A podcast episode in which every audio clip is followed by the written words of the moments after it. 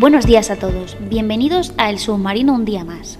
Hoy, en Flotando por la Historia, vamos a hablar de la prensa estadounidense y cómo trataban a los inmigrantes que llegaban en los grandes barcos a principios del siglo XIX. Adriana, cuéntanos qué hacían. Buenos días a todos. En esta época era muy normal el uso de las viñetas y la sátira dentro de ellas. Para todos nuestros oyentes, que a lo mejor no saben qué es la sátira, se podría decir que es una crítica a las costumbres o vicios de alguien con una intención mucho más moralizadora, lúdica o incluso burlona en el siglo XIX, ¿de dónde crees que venía la gente que llegaba al puerto de Nueva York? Me quiere sonar que irlandeses, chinos, africanos y puede que algún judío que huían quizás de Europa. Así es. Fíjate, en 1870 las oleadas de gente que llegaban a Nueva York eran masivas. Se calcula que cada año llegaban a Estados Unidos cerca de 3 millones de personas.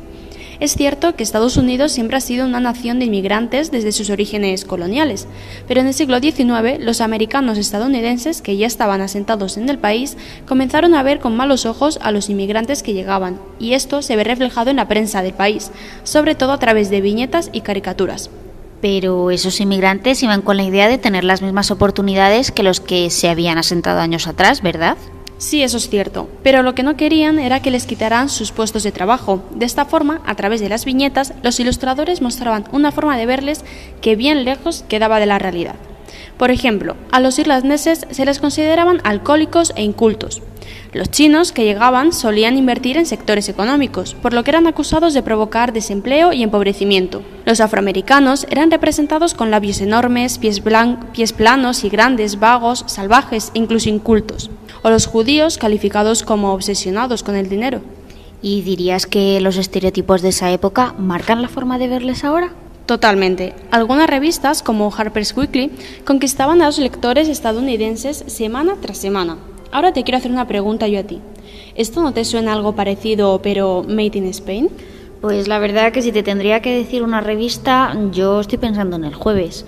Muchas veces sí que es verdad que ha sido criticada por usar un lenguaje pues mucho más ofensivo, como negro, inmigrante, gitano, y sobre todo usarlo de una manera burlona y para atacar a otra persona, muy despectiva. Exacto. Usar una definición cuando no es necesario lo convierte en un estigma. En Estados Unidos pasaba lo mismo. Ahora, por ejemplo, cada vez que se habla de ello en los medios de comunicación aparecen africanos en pateras y esto acaba aludiendo a que la mayoría de los inmigrantes que llegan a nuestras costas son esos africanos. Sin embargo, la realidad es que la mayoría de los inmigrantes que llegan a España no vienen ni en pateras ni son africanos. Es más, es que vienen en aviones y, y vienen procedentes de Latinoamérica o incluso de Europa. Y ese es el verdadero problema, ¿verdad? Parece mentira que fuera el propio periodismo el que no hiciera un uso correcto de la ética buscaban sobre todo ser muy leídos y estar en boca de todos. Así es, los códigos deontológicos existen para algo, la verdad, y necesitan mantenerse en el tiempo. Ahora parece que volvemos a la frase de que todo vale, ya que en las redes sociales se usan estos términos sin ningún tipo de pudor. Madre mía, esperemos que esto pueda cambiar. Lo que está claro es que a pesar de que hemos avanzado desde aquellas viñetas de 1870, algunos periódicos o medios siguen usando términos muy despectivos para referirse a grupos sociales, como una forma de discriminación, olvidando sobre todo la igualdad y la justicia. Muchísimas gracias Adriana por un día más traernos datos curiosos de la historia que marcan la sociedad actual. Creo que poco a poco nos vamos concienciando más sobre la importancia de la igualdad en todos sus sentidos, tanto en cuanto a inmigración como en género, por ejemplo.